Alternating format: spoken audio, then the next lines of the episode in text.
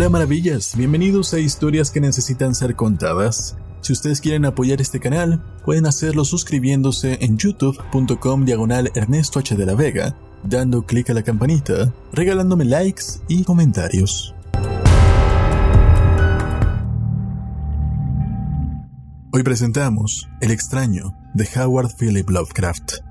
Esa noche soñó el varón muchos horrores, y largo tiempo sus guerreros huéspedes sufrieron pesadillas de sombras y formas de brujas, de demonios y de grandes gusanos de ataúdes. Kids.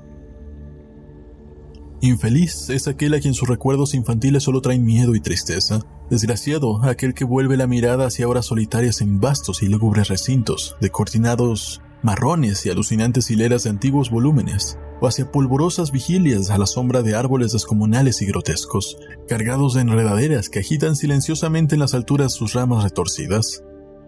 Tal es lo que los dioses me destinaron, a mí, el aturdido, el frustrado, el estéril, el arruinado. Sin embargo, me siento extrañamente satisfecho y me aferro con desesperación a esos recuerdos marchitos cada vez que mi mente amenaza con ir más allá, hacia el otro.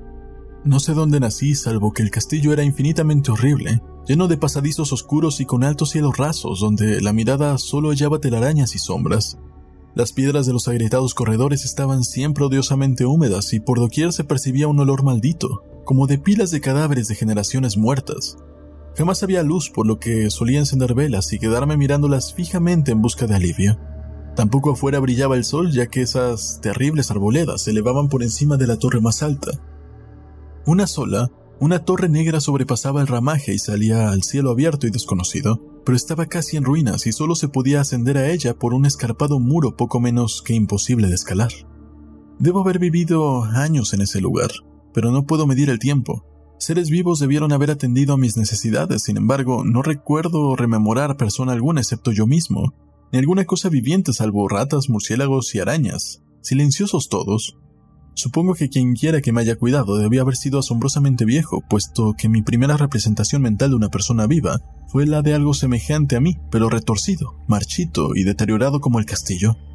Para mí no tenía nada de grotesco los huesos y los esqueletos esparcidos por las criptas de piedra cavadas en las profundidades de los cimientos. En mi fantasía asociaba estas cosas con los hechos cotidianos y los hallaba más reales que las figuras en colores de seres vivos que veían muchos libros mohosos. En esos libros aprendí todo lo que sé. Maestro alguno morgió o me guió y no recuerdo haber escuchado en todos esos años voces humanas, ni siquiera la mía. Ya que, si bien había leído acerca de la palabra hablada, nunca se me ocurrió hablar en voz alta.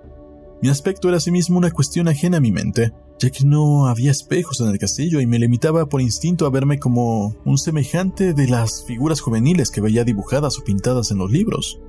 Tenía conciencia de la juventud a causa de lo poco que recordaba, Afuera, tendido en el pútrido foso bajo los árboles tenebrosos y mudos, solía pasarme horas enteras soñando lo que había leído en los libros. Añoraba verme entre gentes alegres en el mundo soleado, allende de la floresta interminable. Una vez traté de escapar del bosque, pero a medida que me alejaba del castillo, la sombra se hacía más densa y el aire más impregnado de crecientes temores, de modo que eché correr frenéticamente por el camino andado, no fuera a extraviarme en un laberinto de lúgubre silencio. Y así, a través de crepúsculos sin fin, soñaba y esperaba, aun cuando no supiera qué, hasta que en mi negra soledad el deseo de luz se hizo tan frenético que ya no pude permanecer inactivo y mis manos suplicantes se elevaron hacia esa única torre en ruinas que por encima de la arboleda se hundía en el cielo exterior e ignoto. Y por fin resolví escalar la torre, aunque me cayera, ya que era mejor vislumbrar un instante el cielo y perecer que vivir sin haber contemplado jamás el día. A la húmeda luz crepuscular subí los vestuosos peldaños de piedras hasta llegar al nivel donde se interrumpían, y de ahí en adelante, trepando por pequeñas entrantes donde apenas cabía un pie, seguí mi peligrosa ascensión. Horrendo y pavoroso era aquel cilindro rocoso, inerte y sin peldaños, negro, ruinoso y solitario, siniestro con su mudo aleteo de espantados murciélagos. Pero más horrenda aún era la lentitud de mi avance, ya que por más que trepase, las tinieblas que me envolvían no se disipaban y un frío nuevo, como de moho venerable y embrujado, me invadió. Tiritando de frío me preguntaba por qué no llegaba la claridad y, de haberme atrevido, habría mirado hacia abajo. Se me antojó que la noche había caído de pronto sobre mí y en vano tanteé con la mano libre en búsqueda del antepecho de alguna ventana por la cual espiar hacia afuera y arriba, calcular qué altura me encontraba. De pronto, al cabo de una interminable y espantosa ascensión a ciegas por aquel precipicio cóncavo y desesperado, sentí que la cabeza tocaba algo sólido. Supe entonces que había ganado la terraza o cuando menos alguna clase de piso. Alcé la mano libre y en la oscuridad palpé un obstáculo, descubriendo que era de piedra inamovible. Luego vino un mortal rodeo a la torre, aferrándome de cualquier soporte que su viscosa pared pudiera ofrecer, hasta que finalmente, mi mano tanteando siempre, halló un punto donde la valla cedía, y reanudé la marcha hacia arriba, empujando la losa o puerta con la cabeza, ya que utilizaba ambas manos en mi cauteloso avance. Arriba no apareció luz alguna, y a medida que mis manos iban más y más alto, supe que por el momento mi ascensión había terminado ya que la puerta daba una abertura que conducía a una superficie plana, de piedra, de mayor circunferencia que la torre inferior. Sin duda el piso de alguna elevada y espaciosa cámara de observación. Me deslicé sigilosamente por el recinto tratando que la pesada losa no se volviera a su lugar, pero fracasé en mi intento. Mientras yacía exhausto sobre el piso de piedra, oía el alucinante eco de su caída, pero con todo, tuve la esperanza de volver a levantarla cuando fuese necesario. Creyéndome ya a una altura prodigiosa, muy por encima de las odiadas ramas del bosque, me incorporé fatigosamente y tanteé la pared en busca de alguna ventana que me permitiese mirar por primera vez el cielo y esa luna, esas estrellas sobre las que había leído. Pero ambas manos me decepcionaron ya que todo cuanto hallé fueron amplias estanterías de mármol cubiertas de aborrecibles cajas oblongas de inquietante dimensión. Más reflexionaba y más me preguntaba qué extraños secretos podía albergar aquel alto recinto construido a tan inmensa distancia del castillo subyacente.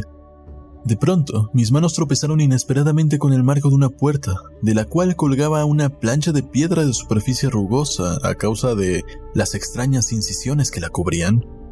La puerta estaba cerrada, pero haciendo un supremo esfuerzo superé todos los obstáculos y la abrí hacia adentro.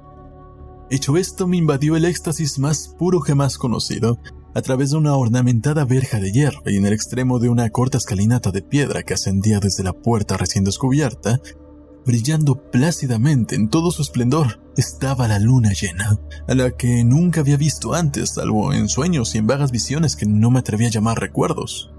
Segura ahora de que había alcanzado la cima del castillo, subí rápidamente los pocos peldaños que me separaban de la verja, pero en eso, una nube tapó la luna haciéndome tropezar, y en la oscuridad tuve que avanzar con mayor lentitud. Estaba todavía muy oscuro cuando llegué a la verja, que hallé abierta tras un cuidadoso examen, pero que no quise trasponer por temor a precipitarme desde la increíble altura que había alcanzado. Luego volvió a salir la luna. De todos los impactos imaginables, ninguno tan demoníaco como el de lo insondable y grotescamente inconcebible. Nada de lo soportado antes podía compararse al terror de lo que ahora estaba viendo, de las extraordinarias maravillas que el espectáculo implicaba. El panorama en sí era tan simple como asombroso, ya que consistía meramente en esto, en lugar de una impresionante perspectiva de copas de árboles vistas desde la altura, imponente, se extendía a mi alrededor al mismo nivel de la verja, nada menos que tierra firme. Separada en compartimentos diversos por medio de lajas de mármol y columnas y sombreada por alguna antigua iglesia de piedra cuyo devastado capitel brillaba fantasmagóricamente a la luz de la luna. Medio inconsciente abrí la verja y avancé bamboleante por la senda de grava blanca que se extendía en dos direcciones. Por aturdida y caótica que estuviera mi mente, persistía en ella ese frenético anhelo de luz. Ni siquiera el pasmoso descubrimiento de momentos antes podía detenerme. No sabía ni me importaba si mi experiencia era locura, enajenación o magia, pero estaba resuelto a ir en pos de luminosidad y alegría a toda costa. No sabía quién o qué era yo, ni cuáles podía ser mi ámbito y mis circunstancias. Sin embargo, a medida que proseguía mi tambaleante marcha, se insinuaba en mí una especie de tímido recuerdo latente que hacía mi avance no del todo fortuito sin rumbo fijo por campo abierto, unas veces sin perder la vista del camino, otras abandonándolo para internarme lleno de curiosidad. Paseaba por praderas en las que solo alguna ruina ocasional revelaba la presencia en tiempos remotos de una senda olvidada. En un momento dado tuve que cruzar a nado un rápido río cuyos restos de mampostería agrietada y mohosa hablaban de un puente mucho tiempo atrás desaparecido. Habían transcurrido más de dos horas cuando llegué a lo que aparentemente era mi meta, un venerable castillo cubierto de hiedras, enclavado en un gran parque de espesa arboleda, de alucinante familiaridad para mí, y sin embargo, lleno de intrigantes novedades. Vi que el foso había sido rellenado y que varias de las torres que yo bien conocía estaban demolidas, al mismo tiempo que se erguían nuevas salas que confundían al espectador. Pero lo que observé con el máximo interés y deleite fueron las ventanas abiertas, inundadas de esplendorosa claridad y que enviaban al exterior ecos de la más alegre de las francachelas. Adelantándome hacia una de ellas, miré al interior y vi un grupo de personas extrañamente vestidas que departían entre sí con gran jarana. Como jamás había oído la voz humana, apenas si podía adivinar vagamente lo que decían. Algunas caras tenían expresiones que despertaban en mí remotísimos recuerdos, otras me eran absolutamente ajenas. Salté por la ventana y me introduje en la habitación brillantemente iluminada. A la vez, mi mente saltaba del único instante de esperanza al más negro de los desalientos. La pesadilla no tardó en venir, ya que, no bien entré, se produjo una de las más aterradoras reacciones que hubiera podido concebir. No había terminado de cruzar el umbral cuando cundió entre todos los presentes un inesperado y súbito pavor de horrible intensidad que distorsionaba los rostros y arrancaba de todas las gargantas los chillidos más espantosos. El desbande fue general y en medio del griterío y del pánico, varios sufrieron desmayos, siendo arrastrados por los que huían enloquecidos. Muchos se taparon los ojos con las manos y corrían a ciegas, llevándose todo por delante, derribando los muebles y dándose contra las paredes en su desesperado intento de ganar alguna de las numerosas puertas. Solo y aturdido en el brillante recinto, escuché los ecos cada vez más apagados de aquellos espeluznantes gritos. Comencé a temblar pensando qué podía ser aquello que me acechaba sin que yo lo viera. A primera vista, el lugar parecía vacío, pero cuando me dirigí a una de las alcobas creí detectar una presencia. Un amago de movimiento del otro lado del arco dorado que conducía a otra habitación similar a la primera. A medida que me aproximaba a la arcada, comencé a percibir la presencia con más nitidez, y luego con el primero y último sonido que jamás emití. Un aullido horrendo que me repugnó casi tanto como su morbosa causa. Contemplé en toda su horrible intensidad al inconcebible, indescriptible, inenarrable monstruo que, por obra de su mera aparición, había convertido una alegre reunión en una horda de delirantes fugitivos. No puedo siquiera decir aproximadamente a qué se parecía, pues era un compuesto de todo lo que es impuro, pavoroso, indeseado, anormal y detestable. Era una fantasmagórica sombra de pobredumbre, decrepitud y desolación, la pútrida y viscosa imagen de lo dañino, la atroz desnudez de algo que la tierra misericordiosa debería ocultar por siempre jamás. Dios sabe que no era de este mundo, o al menos había dejado de serlo. Y sin embargo, con enorme horror de mi parte pude ver en sus rasgos carcomidos, con huesos que se entreveían, una repulsiva y lejana reminiscencia de formas humanas, y en sus enmohecidas y destrozadas ropas una indecible cualidad que me estremecía más aún. Estaba casi paralizado, pero no tanto como para hacer un débil esfuerzo hacia la salvación. Un tropezón hacia atrás que no pudo romper el hechizo en que me tenía apresado el monstruo sin voz y sin nombre. Mis ojos, embrujados por aquellos asqueantes ojos vitrios que lo miraban fijamente, se negaban a cerrarse. Si bien el terrible objeto tras el primer impacto se veía ahora más confuso, traté de levantar la mano y disipar la visión, pero estaba tan anonadado que el brazo no respondió por entero a mi voluntad. Sin embargo, el intento fue suficiente como para alterar mi equilibrio, y bamboleándome di unos pasos hacia adelante para no caer. Al hacerlo adquirí de pronto la angustiosa noción de la proximidad de la cosa, cuya inmunda respiración tenía casi la impresión de escuchar. Poco menos que enloquecido, pude no obstante adelantar una mano para detener a la fétida imagen que se acercaba más y más cuando de pronto mis dedos tocaron la extremidad putrefacta que el monstruo extendía por debajo del arco dorado. No chillé, pero todos los satánicos vampiros que cabalgaban el viento de la noche lo hicieron por mí, a la vez que dejaron caer en mi mente una avalancha de anonadantes recuerdos. Supe en ese mismo instante todo lo ocurrido.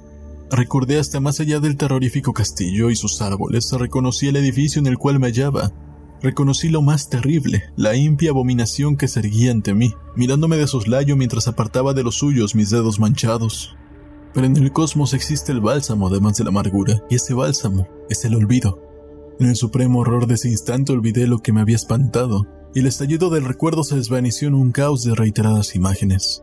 Como entre sueños salí de aquel edificio fantasmal y execrado y eché a correr rauda y silenciosamente a la luz de la luna.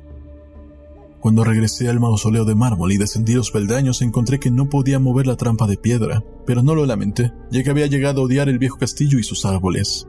Ahora cabalgo junto a los fantasmas burlones y cordiales al viento de la noche, y durante el día juego entre las catacumbas de Nefrenka, en el recóndito y desconocido valle de Hadot a orillas del Nilo. Sé que la luz no es para mí, salvo la luz de la luna sobre las tumbas de roca de Nef, como tampoco es para mí la alegría, salvo las innominables fiestas de Nitocris bajo la gran pirámide. Y sin embargo, en mi nueva y salvaje libertad agradezco casi la amargura de la alineación, pues aunque el olvido me ha dado la calma, no por eso ignoro que soy un extranjero, un extraño a este siglo y a todos los que aún son hombres. Esto es lo que supe desde que extendí mis dedos hacia esa cosa abominable surgida en aquel gran marco dorado. Desde que extendí mis dedos y toqué la fría, inexorable superficie de aquel pulido espejo.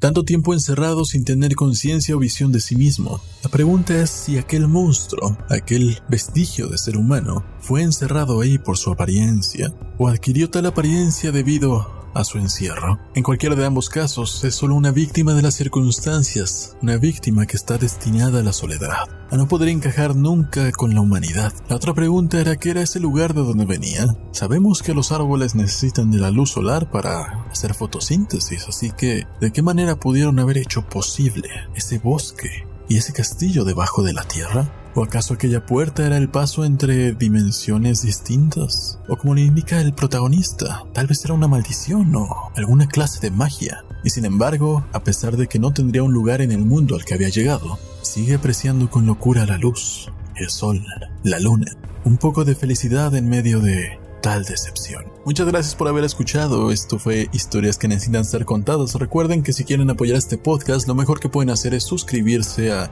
youtube.com diagonal Ernesto H de la Vega, darle clic a la campanita, dejar likes, comentarios. Ya si quieren apoyarme económicamente pueden hacerlo a través de patreon.com diagonal Ernesto de la Vega o en los diferentes medios que van a encontrar en la descripción. El nombre de las personas que van apoyando aparece en una imagen en los videos, aunque bueno, solo hay una persona, pero algo es algo, ¿no?